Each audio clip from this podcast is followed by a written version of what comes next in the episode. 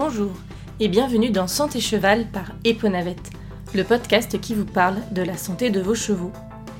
Je suis Clémentine Lebescon, vétérinaire équin depuis 10 ans et praticienne autour de Rennes.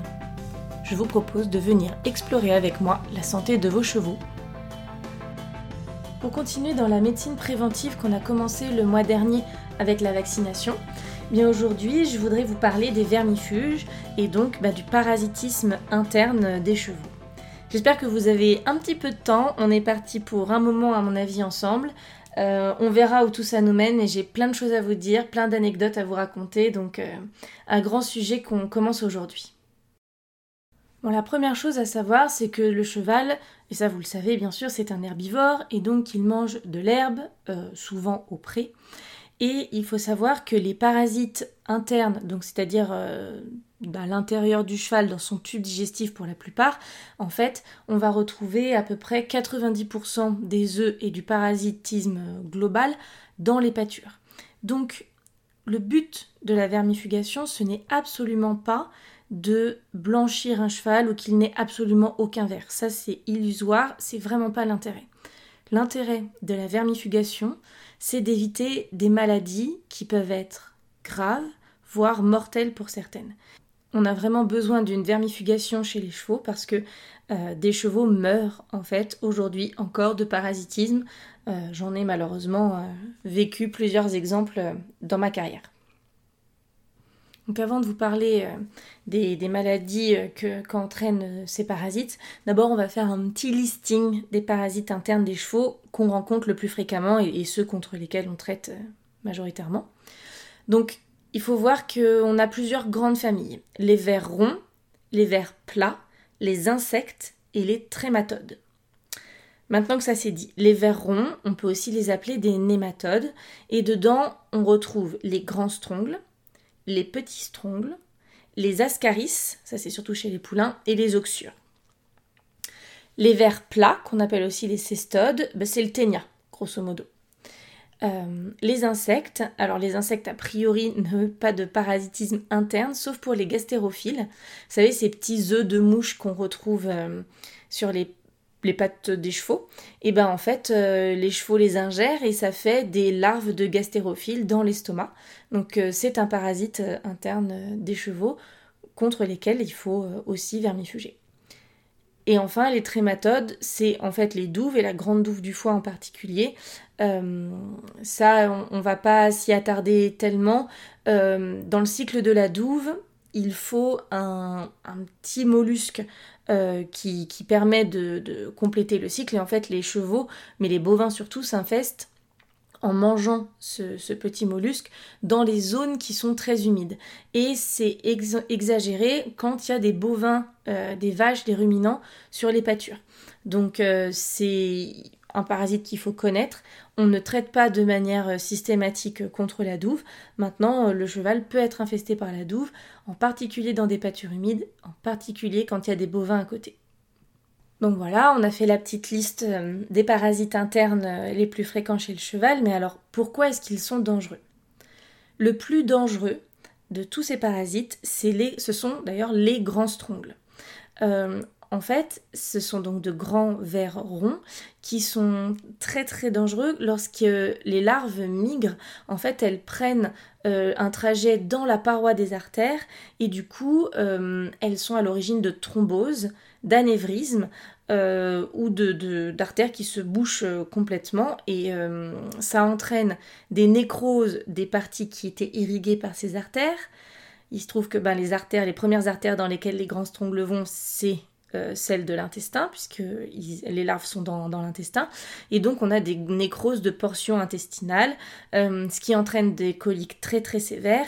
Et euh, c'est le parasite majeur, on va dire, d'antan, qui tuait les chevaux de coliques vermineuses, et, vraiment qui, les tuait bien. les grands strongles, on en retrouve quasiment plus parce que euh, on en discutera, mais en fait, leur cycle est très très grand. Donc avec un vermifuge par an, euh, on évite les risques de, coliques vermineuses dues au grand strongle. Encore faut-il vermifuger une fois par an avec euh, aujourd'hui euh, l'arrivée des vermifuges naturels, enfin ou le retour, je sais pas trop, mais cette mode dans tous les cas, certains chevaux n'ont même plus un vermifuge dit chimique par an, et ceux-là sont clairement à risque euh, ben, de faire ces coliques vermineuses très sévères et, d'en mourir. Donc euh, les grands strongles, ben, même si on en parle peu aujourd'hui, eh ben reviennent parce que on vermifuge pas assez certains chevaux, faut quand même en faire au moins un par an. Donc les grands strongles, très très très dangereux. Euh, les petits strongles euh, sont très dangereux aussi et c'est d'ailleurs aujourd'hui euh, les parasites les plus, les plus dangereux. En fait, puisque on a une vermifugation qui a été systématique à chaque changement de saison, en fait les petits strongles euh, ont développé des résistances, on en parlera un petit peu après. Et en fait, ce qui est très dangereux chez ces petits strongles, c'est ce, sont ces larves qui vont aller se coller dans la paroi. Et euh, lorsqu'elles se mettent bien au chaud l'hiver là-dedans, grosso modo, et ensuite au printemps, quand elles ressortent de ce qu'on appelle cette hypobiose, en fait, vous imaginez des milliers de larves qui sortent des parois de l'intestin, bah, l'intestin il est complètement détruit et euh, il n'arrive plus à réabsorber l'eau euh, qui est normalement son rôle.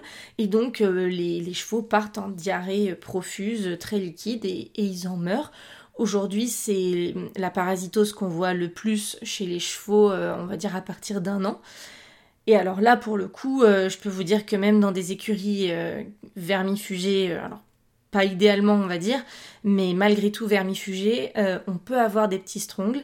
Et, euh, moi j'ai suivi comme ça plusieurs yearlings, très beaux, et puis du jour au lendemain, et ben grosse diarrhée, euh, on, en a malheureusement perdu à cause de ça, et, les petits strongles aujourd'hui font partie des, des, parasites qui, sont, qui sont vraiment dangereux et pour lesquels il faut avoir une vermifugation euh, réfléchie et raisonnée et, une gestion des pâtures aussi. Ça c'est très important.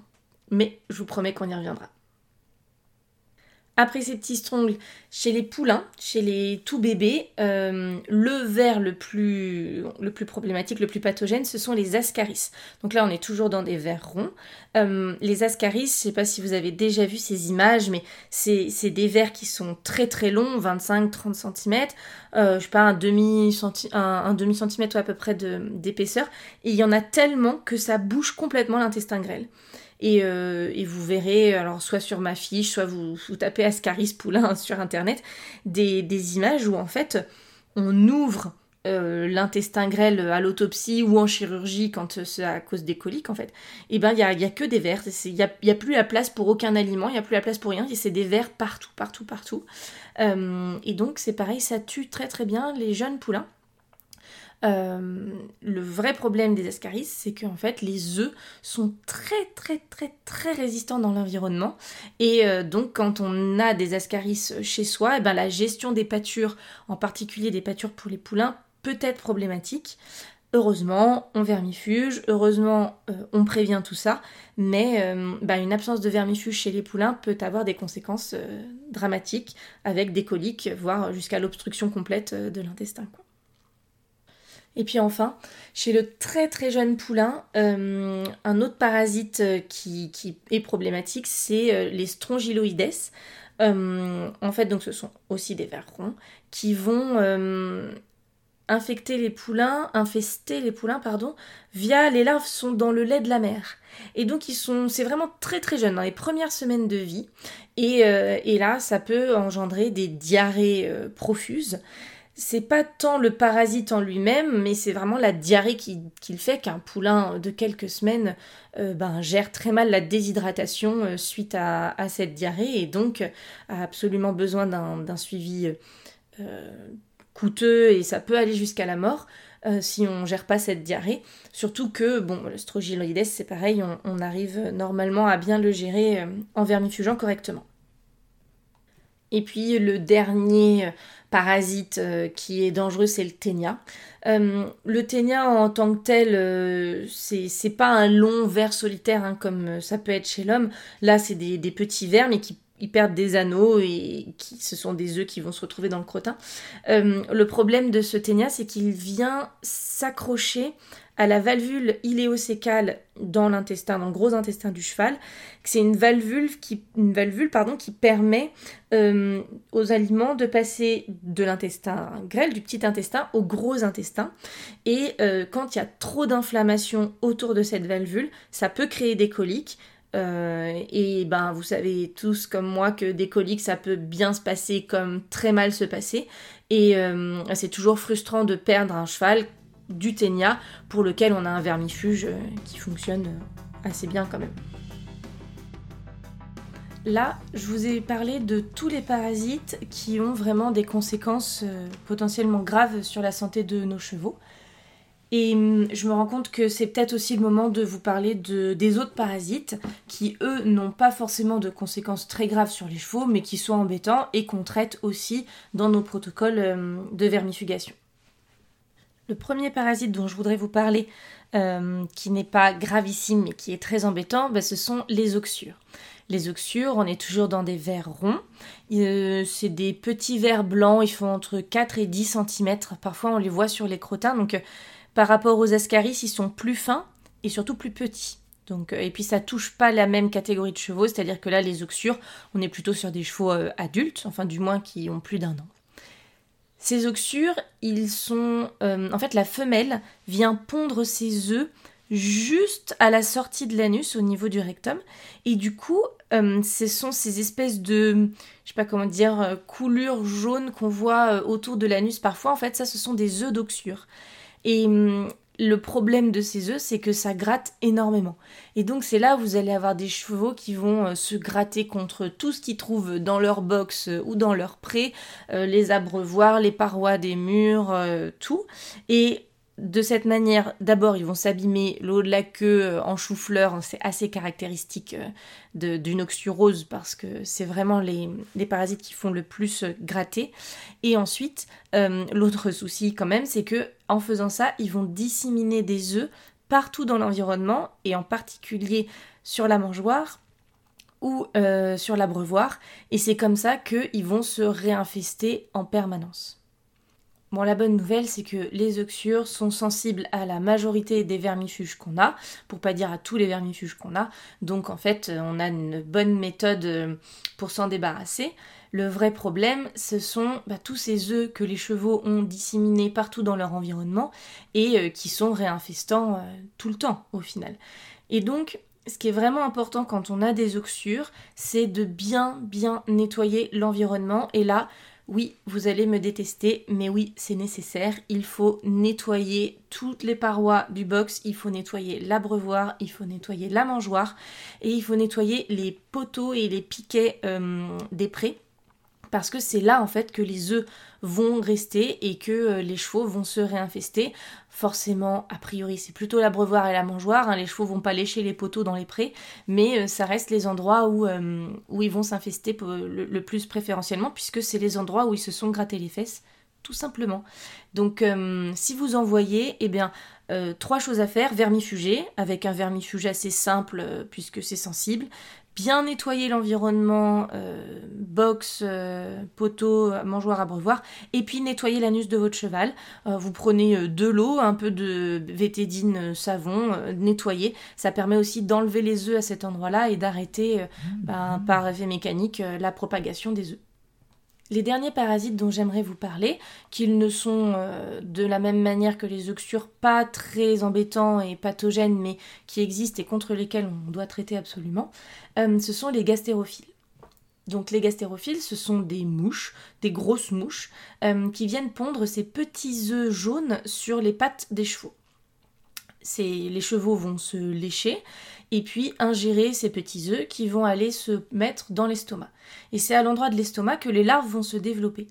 Et euh, j'aime bien dire ça euh, quand on vermifuge, parfois euh, dans les crottins, on retrouve ces larves et ça ressemble à des petits bonhommes Michelin rouges. Une fois que vous en avez vu un, vous pouvez pas vous tromper, c'est vraiment des petits boudins rouges sur une larve qui doit faire entre 1 cm, 1 cm et demi peut-être de hauteur. Donc ces gastérophiles, enfin ces larves de gastérophiles dans l'estomac, euh, ne sont normalement pas gênantes, mais peuvent le devenir quand on a une infestation massive de gastérophiles. C'est-à-dire que ben, vous imaginez bien que la larve, elle vient s'accrocher sur la paroi de l'estomac, elle fait des, petits ulcères, mais enfin, euh, juste au niveau de, de l'accroche en fait. Mais quand il y en a une, c'est pas grave. Quand il y en a 20, euh, c'est déjà plus, mais quand il y en a des centaines, là, ça devient problématique. Euh, problématique parce que le cheval n'est plus capable de bien valoriser euh, sa ration, parce qu'il a mal à l'estomac, et donc euh, on a quand même des, soucis dus à ces gastérophiles, dus à une infestation massive de larves de gastérophiles.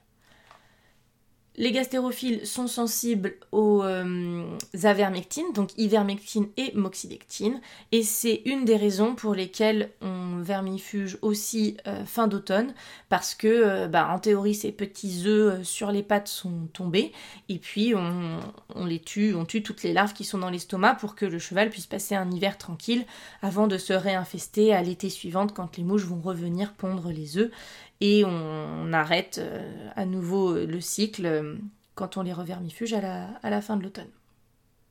Bon, a priori, avec tout ça, je vous ai convaincu de l'intérêt de vermifuger vos chevaux.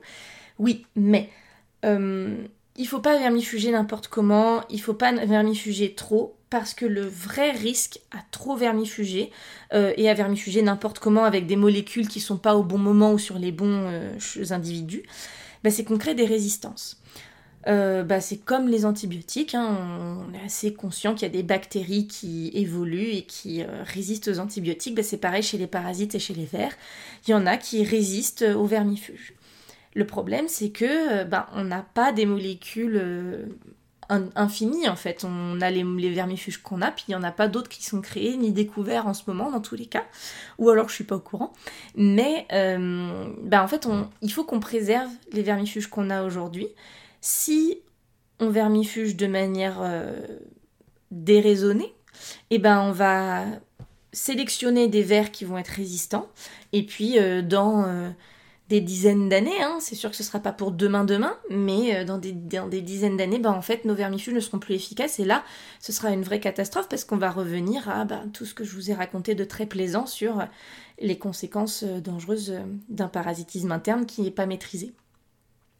Aujourd'hui, il faut pas croire, il y a déjà des résistances. Euh, des résistances au fenbendazole, donc ça c'est le panacure, euh, mais aussi des résistances aux ivermectines. Donc euh, l'ivermectine c'est tout ce qui se trouve dans l'exvalant, le nexmectin, tout, tout ça, qui a été génériqué, mais donc c'est la molécule qui, qui a été génériquée récemment, donc il y a plein plein de noms déposés. Mais on, on, commence à avoir des résistances et il faut vraiment qu'on travaille tous ensemble là-dessus pour euh, bah, diminuer cette résistance, éviter que de nouvelles arrivent, parce que, euh, encore une fois, on n'aura pas de nouvelles molécules dans, les prochaines années. Voilà, je vous propose qu'on s'arrête là pour cet épisode de podcast. Euh, la suite au prochain épisode qui va sortir en même temps, donc que vous pourrez écouter dans la foulée, sur ben, comment bien gérer ses prêts pour éviter d'avoir des résistances, et puis ben, comment bien vermifuger, avec quoi, à quel moment, en fonction de l'âge des saisons. A tout de suite pour en savoir plus dans le prochain épisode, et sinon, n'hésitez pas à mettre 5 étoiles à ce podcast s'il vous a plu sur toutes vos plateformes d'écoute, et en particulier sur Spotify et Apple Podcast. À bientôt!